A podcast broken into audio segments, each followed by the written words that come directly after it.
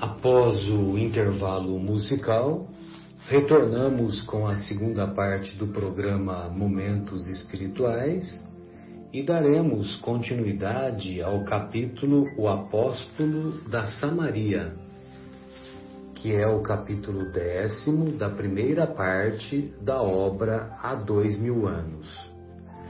É, no programa anterior, é, vamos encontrar a Lívia e a Ana como hóspedes do Simeão lá em Samaria e todos estavam muito envolvidos do ponto de vista espiritual, uma vez que na Assembleia de Estudos houve uma, uma reflexão muito intensa a respeito da vigilância e da oração, a importância da vigilância e da oração, uma vez uma vez que os lobos se aproveitam, uma vez que os lobos rondam neste mundo o rebanho das ovelhas.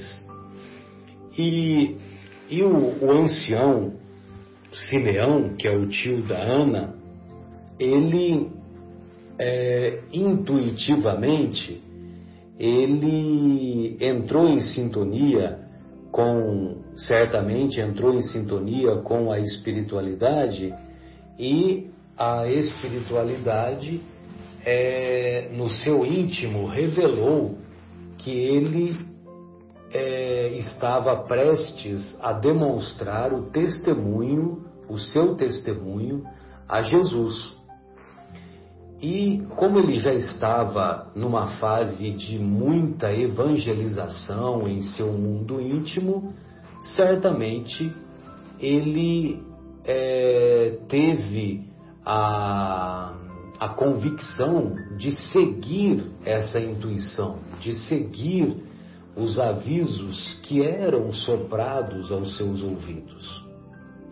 Muito bem, ao mesmo tempo, ao mesmo tempo nós vamos encontrar Sulpício é, encontrando-se com Pilatos e pedindo para que Pilatos o autorizasse a, a demandar a, o, a, a região da Samaria em busca, em busca de notícias e também para trazer, para trazer para Cafarnaum, para trazer de volta a Lígia e a Ana, que lá se encontravam.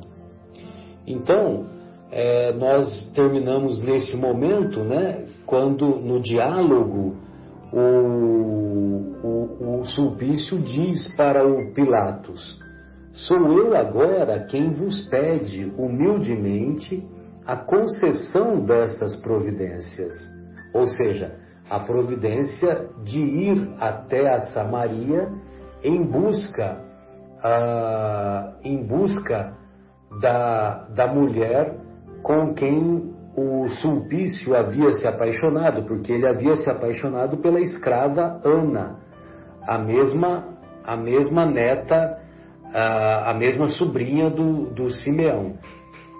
E, e evidentemente, né, a, a grande amiga de Lívia, embora fosse escrava da família Lentulus. Está bem, murmurou Pilatos com displicência, como quem faz um favor a servo de confiança. Concedo-te o que me pedes. Acho que o amor de um romano deve superar qualquer afeição dos escravos deste país. Podes partir levando contigo os elementos da tua amizade, sem te esqueceres, porém, de que devemos regressar a Nazaré de hoje a três dias. Não te bastarão dois dias para esse cometimento? Mas, continuou o lictor maliciosamente, e se houver alguma resistência? Para isso levas os teus homens, autorizando-te eu a tomar as iniciativas necessárias aos teus propósitos. Em qualquer missão, jamais te esqueças prestar aos patrícios os favores da nossa consideração, mas aos que o não sejam, faze a justiça do nosso domínio e da nossa força implacáveis. Ou seja, o, o Pilatos estava ordenando o sulpício que, se fosse romano ou do interesse do romano, que ele desse a proteção necessária. Agora, se não fosse romano ou não, ou não fosse do interesse do romano, que ele poderia fazer a justiça e usar da força implacável se fosse necessário. Na mesma noite, Sulpício Tarquínios escolheu os homens de mais confiança e pela madrugada sete cavaleiros audaciosos puseram-se a caminho, trocando os ginetes fogosos nas paradas mais importantes em demanda de Samaria. O lictor encaminhava-se para a sua aventura como quem segue para o desconhecido, com o firme propósito de atingir os fins sem cogitar dos meios.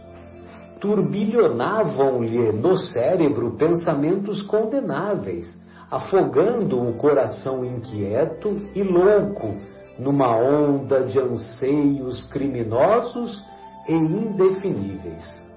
Ou seja, ele estava envolvido né, naquela chama do desejo, naquela chama da paixão, e ele estava com o pensamento, é, vamos dizer assim, obcecado é, em busca agora da Ana, né, da escrava Ana, e, e ele não estava medindo os esforços necessários.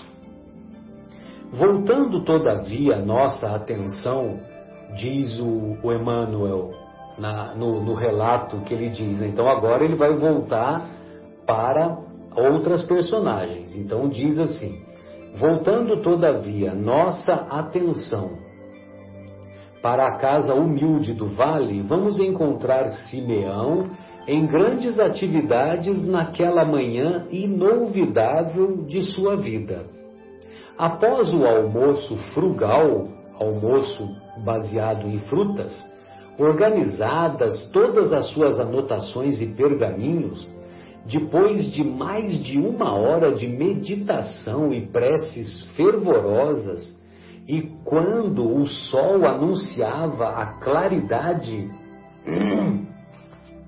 e quando o sol anunciava a claridade do meio-dia, reuniu as hóspedes, falando-lhes gravemente: Filhas, a visão de meus pobres olhos em nossas preces de ontem representa uma séria advertência para o meu coração. Ainda esta noite e hoje, durante o dia, tenho ouvido apelos suaves que me chamam, e sem explicar a justa razão deles, tenho o íntimo saturado de branda serenidade na suposição de que não deve tardar muito a minha ida para o reino.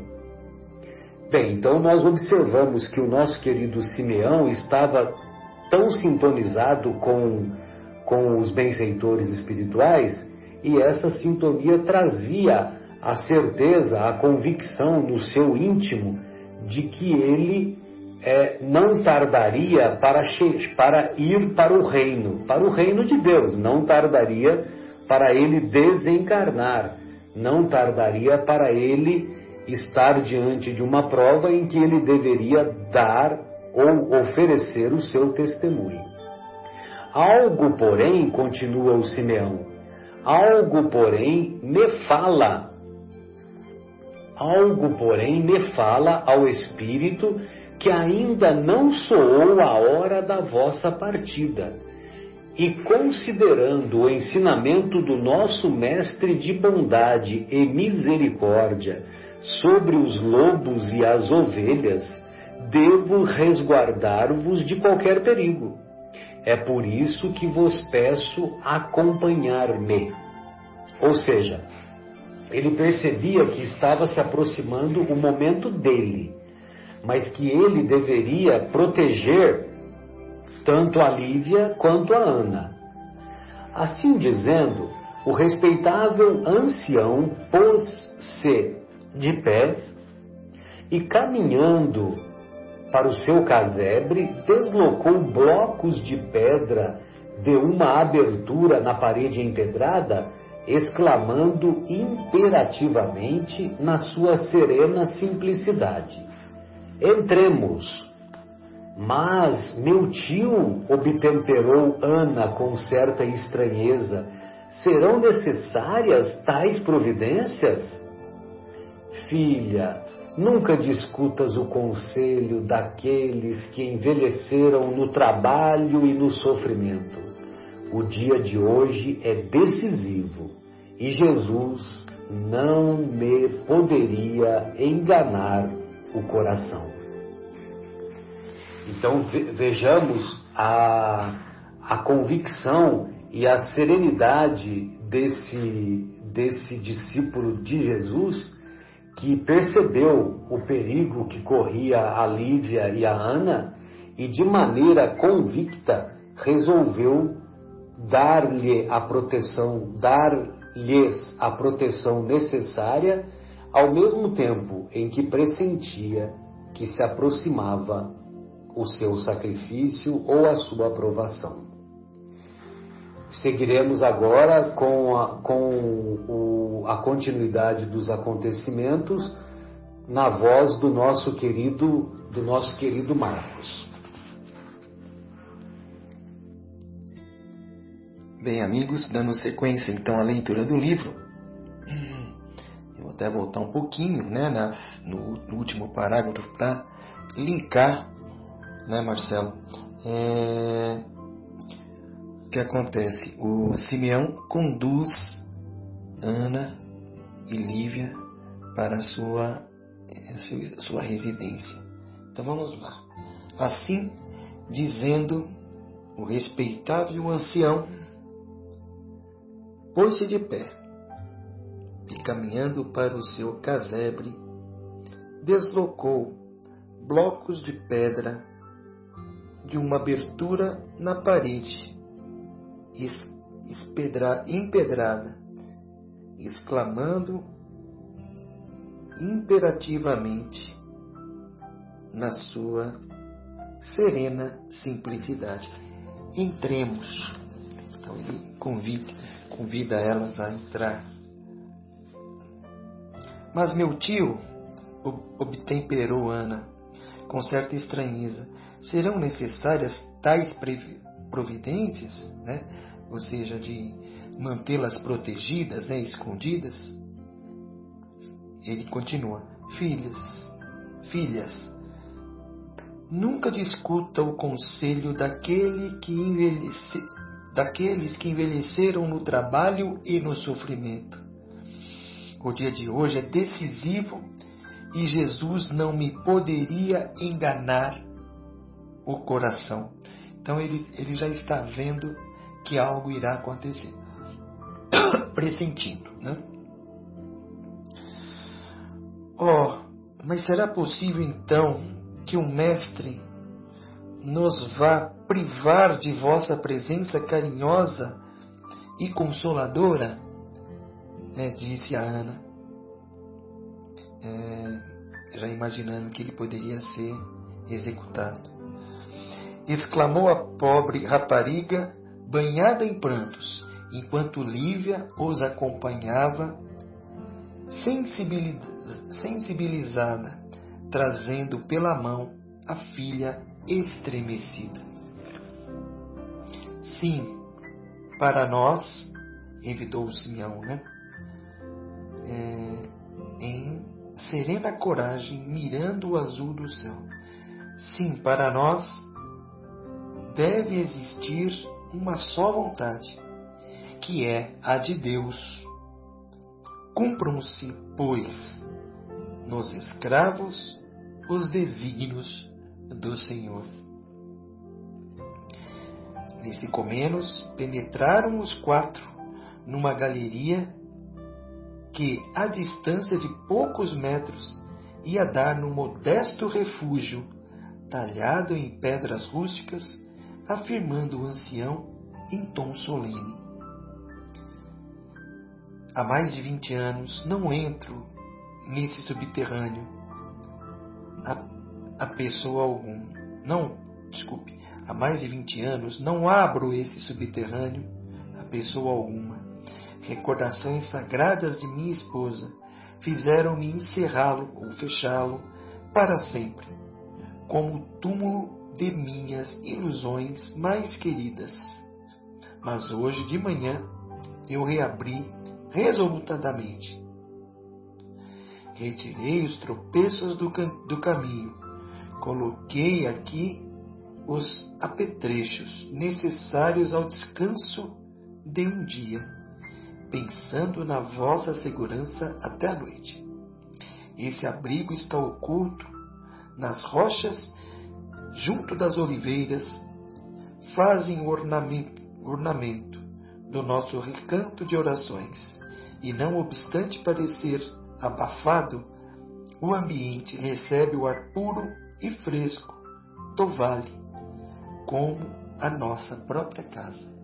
Então ele estava levando elas para um local seguro, um esconderijo, né?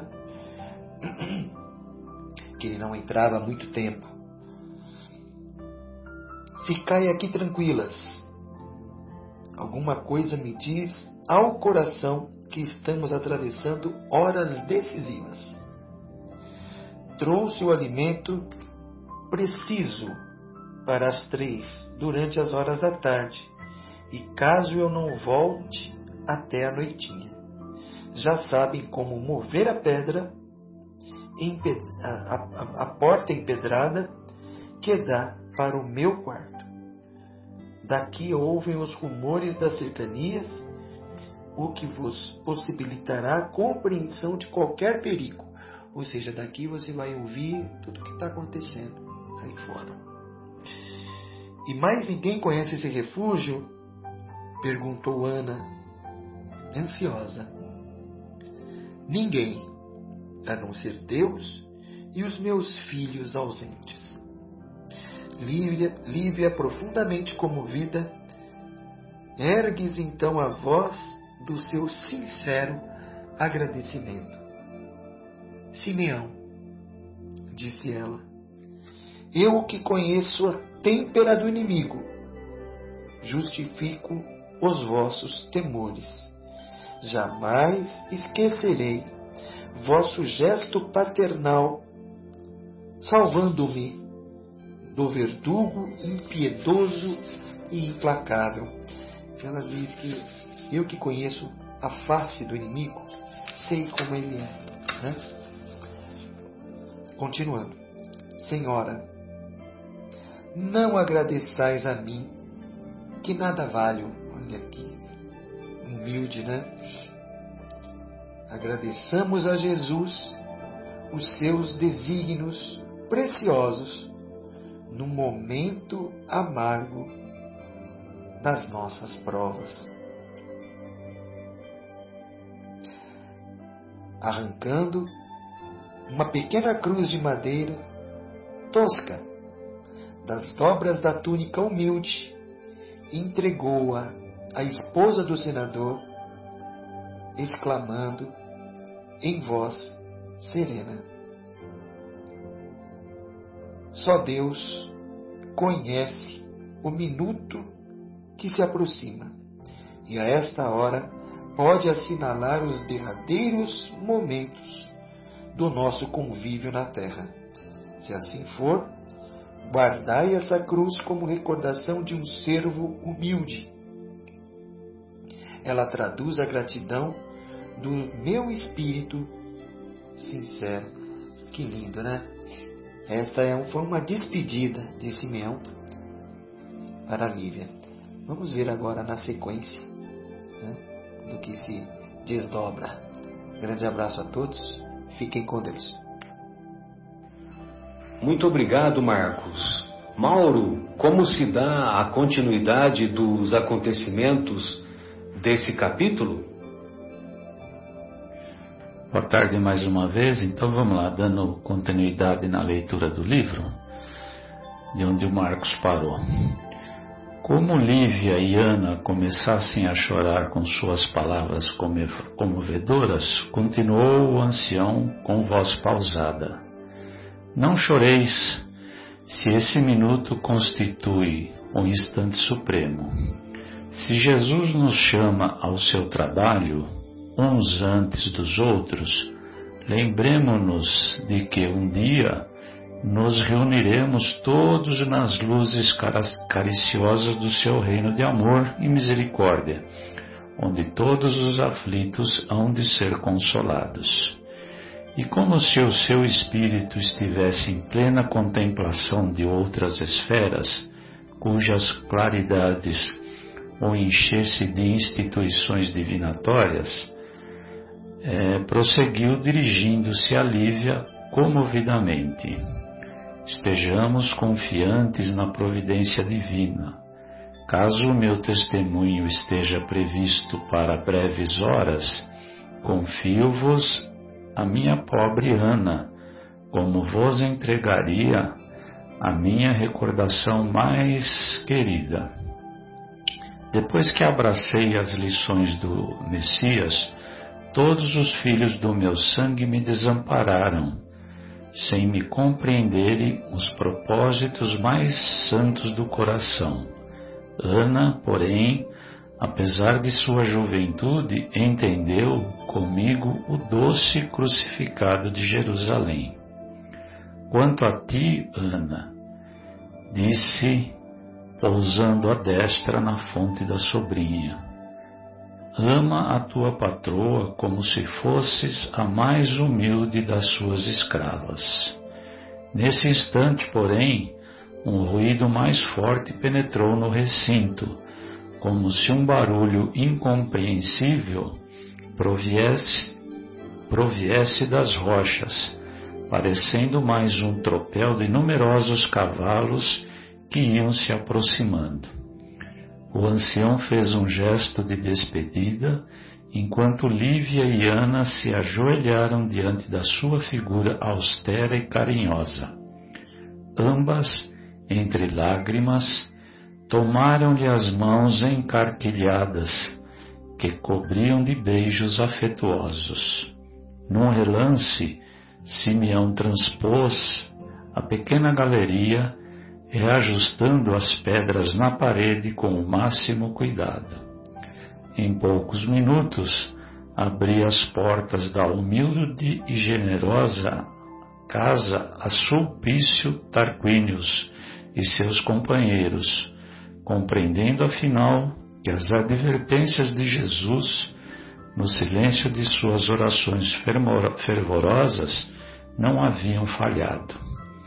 O lictor dirigiu-lhe a palavra sem qualquer cerimônia, fazendo o possível por eliminar a impressão que lhe causava a majestosa aparência do ancião, com os seus olhos altivos e serenos e as longas barbas encanecidas. Meu velho, exclamou desabridamente, por intermédio de teus conhecidos, já sei que te chamas Simeão, e igualmente que hospedas aqui uma nobre senhora de Cafarnaum, com a sua serva de confiança.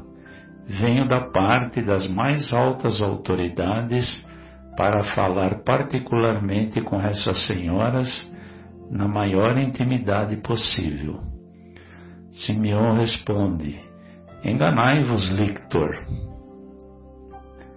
de fato, a esposa do senador Lentulus passou por essas paragens, todavia, apenas pela circunstância de se fazer acompanhar por uma das minhas sobrinhas netas.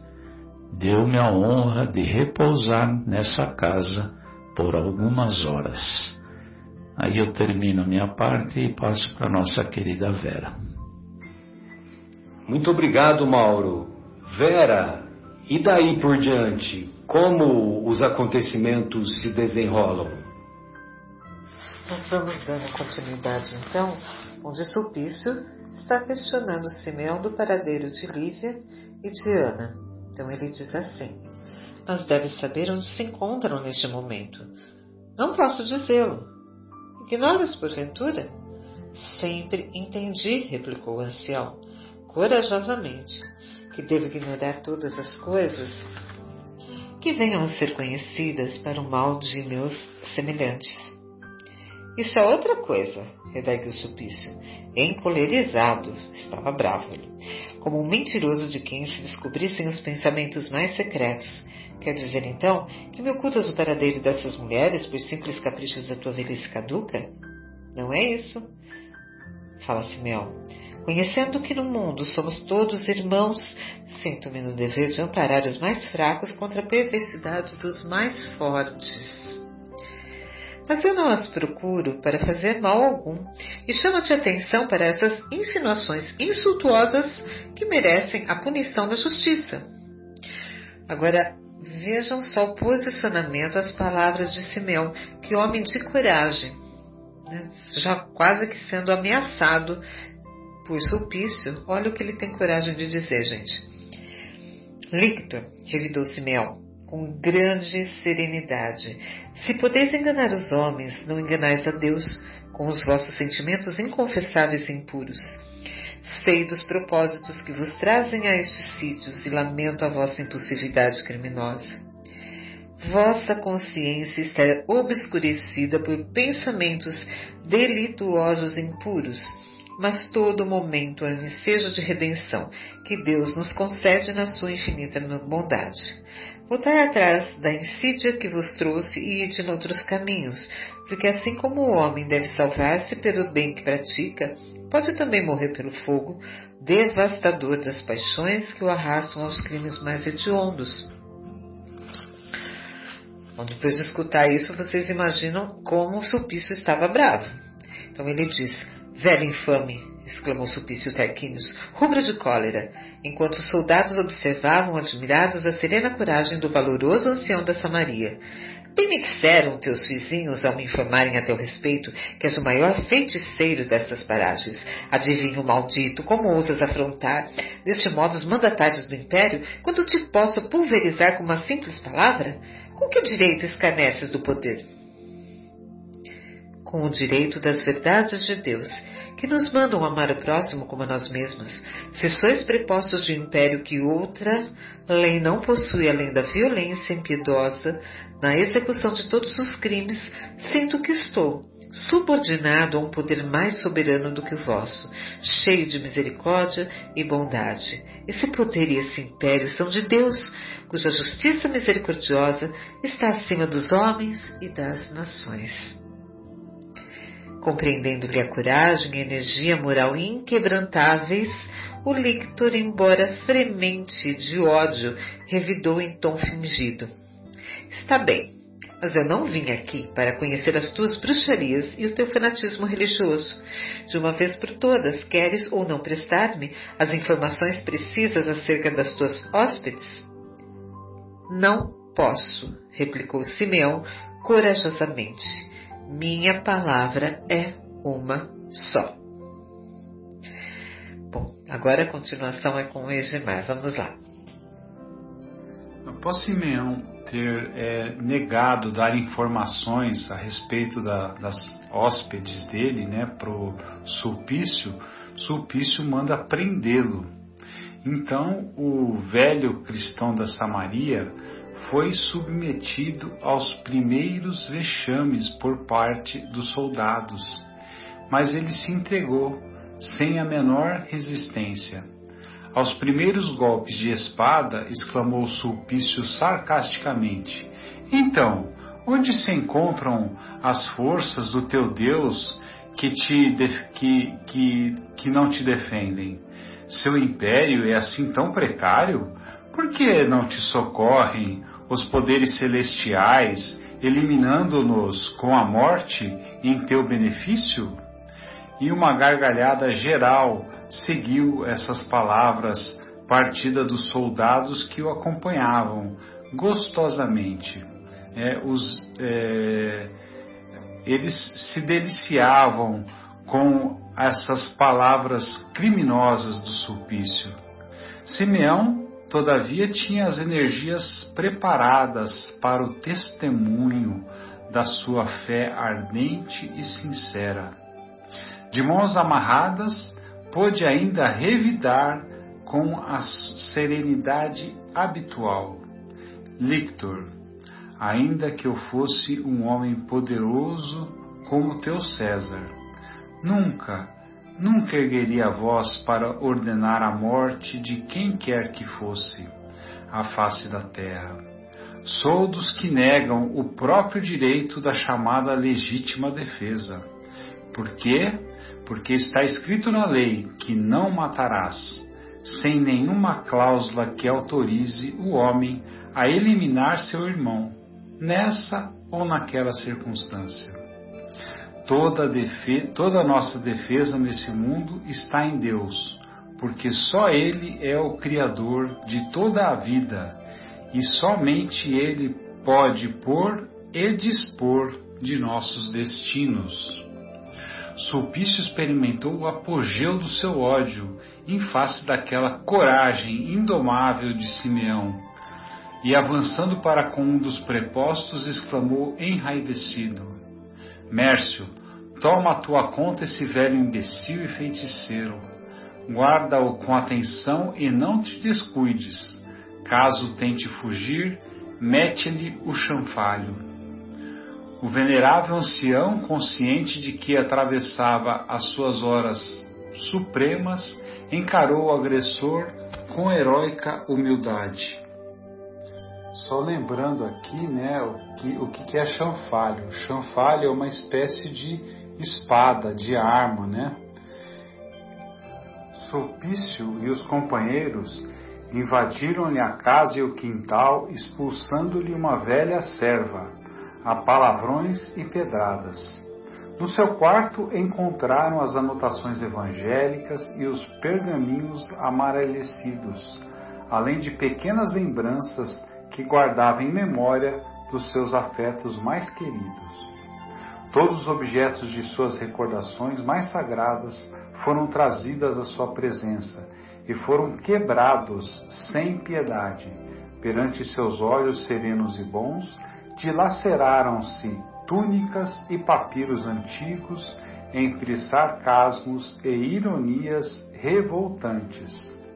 Terminada a devassa, o lictor de mãos nas costas, examinando intimamente a melhor maneira de arrancar-lhe a desejada confissão sobre o paradeiro de suas vítimas, andou pelas adjacências mais de duas horas, voltando à mesma sala onde interpelou novamente. Simeão, disse ele com interesse, satisfaz os meus desejos e te concederei a liberdade como se Simeão pudesse ser comprado, né? Que era o que Sulpício estava esperando. Então vamos deixar aqui para o nosso próximo companheiro continuar aqui essa maravilhosa obra. Um abraço a todos. Beleza, Egimar, muito obrigado. Fábio, como que se dá o desenrolar dos dos acontecimentos depois da fala do nosso querido Edmar? Bom, gente, então boa noite.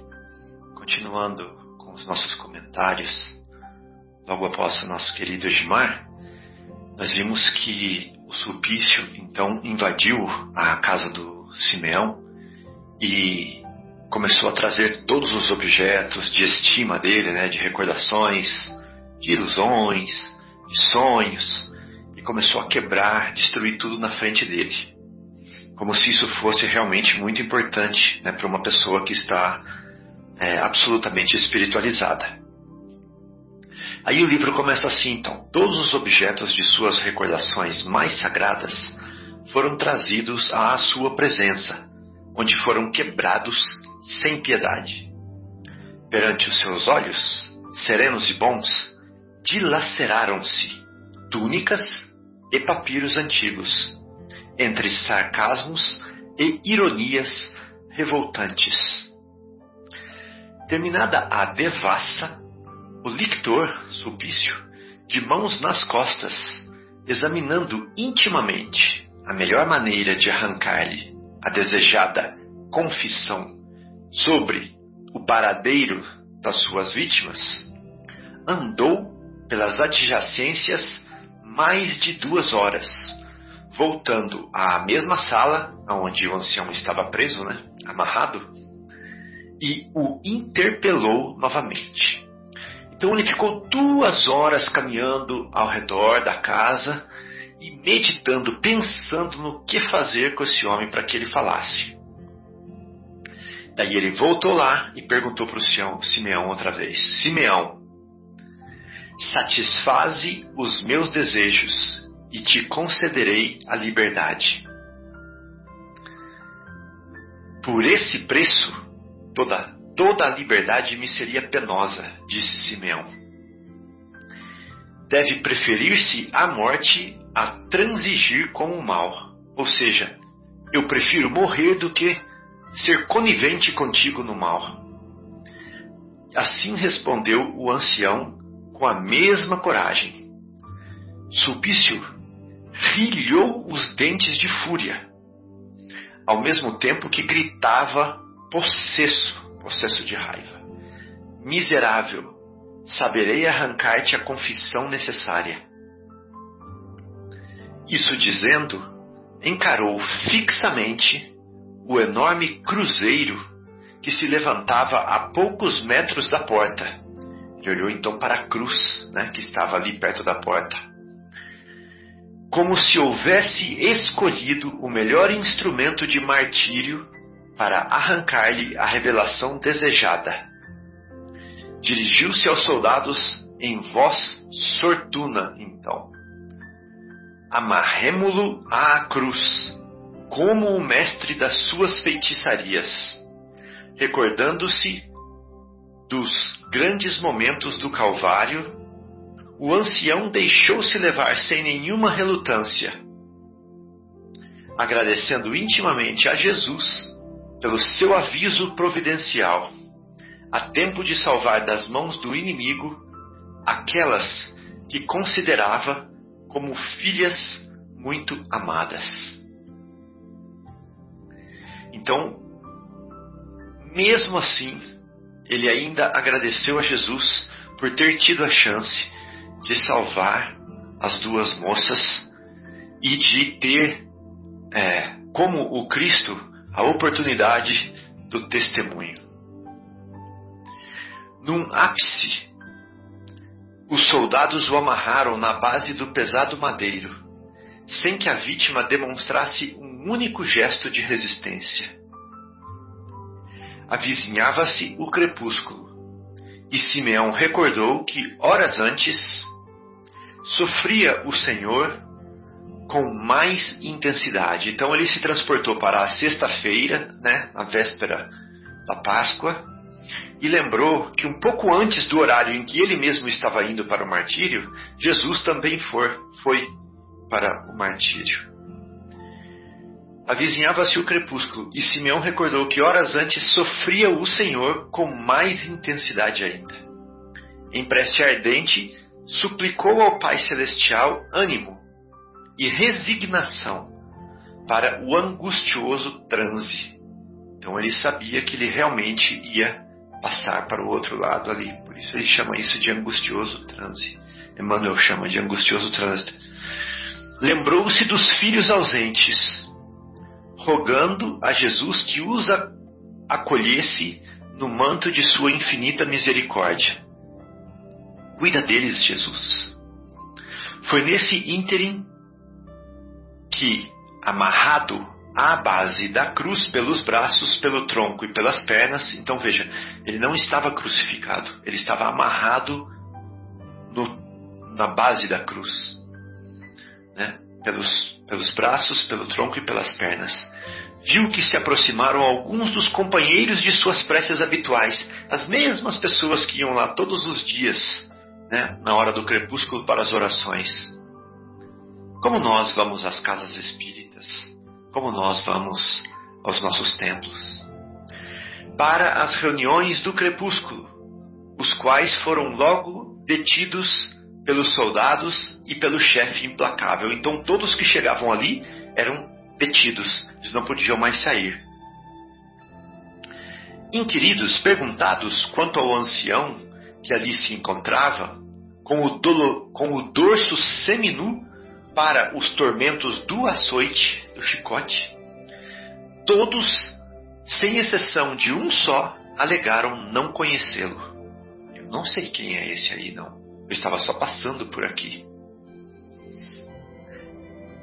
Mais do que os ataques dos impiedosos romanos, semelhante ingratidão doeu-lhe fundo.